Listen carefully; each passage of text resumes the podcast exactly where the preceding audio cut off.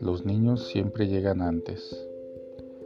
Mia Kuoto escribió que ser un niño es estar lleno de cielo por encima. En 2014, durante un premio, el escritor narró el encuentro con un niño de nueve años. El niño allí estaba, en la entrada del hall, con una copia de mi libro debajo de su brazo. El padre me pidió que firmara el libro antes de la sesión de lanzamiento porque el niño, Manuel, tenía que acostarse temprano. Me arrodillé junto a Manuel e hice algunas preguntas tontas que los adultos solemos hacer cuando estamos hablando con los niños. El niño me miró desinteresado y casi decepcionado. Yo era igual a todos los demás, aquellos que muchas veces ya le, había, ya le habían hecho las mismas preguntas. Luego puse otra pregunta.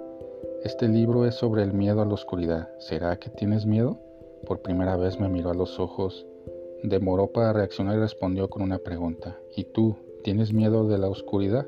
Le dije que sí. Le gustó la sinceridad. Se dio la vuelta y cuando se alejaba de la mano de su padre se detuvo y me dijo a distancia, no tengas miedo, la oscuridad solo está hecha de las cosas que allí colocamos. Lo dijo que para confortarme, pero él estaba recitando una frase que había escrito en el libro.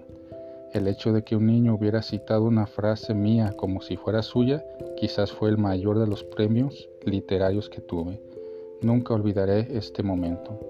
En medio de los diversos conflictos y discusiones con los fariseos, la falta de comprensión de los discípulos, hoy en día en el Evangelio, Jesús ofrece otro tipo de pedagogía. Abraza a los niños, es la educación por gestos, por el tocar, por proximidad.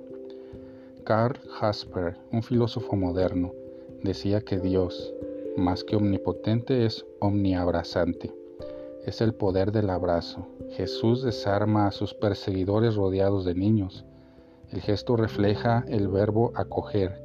Acoger es gestar un mundo nuevo, marcado por relaciones diferentes, inéditas como los niños.